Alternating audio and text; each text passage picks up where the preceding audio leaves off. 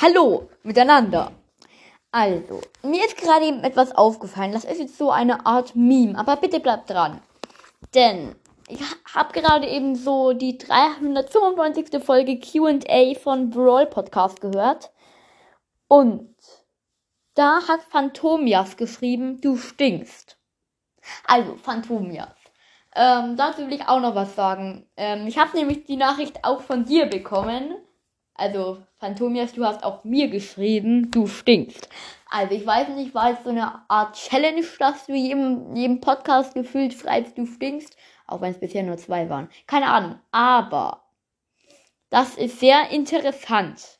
Du schreibst das Brawl Podcast. Du schreibst das mir. Und du schreibst es höchstwahrscheinlich noch einem anderen Podcast. Hannes, was sagst du dazu? Hannes! Also bei ihm muss man immer schreien, der ist ein bisschen schwierig. Also, jetzt bist du ja da. Was sagst du dazu? Dass Phantomias alle mit stinkst, mit du stinkst beleidigst.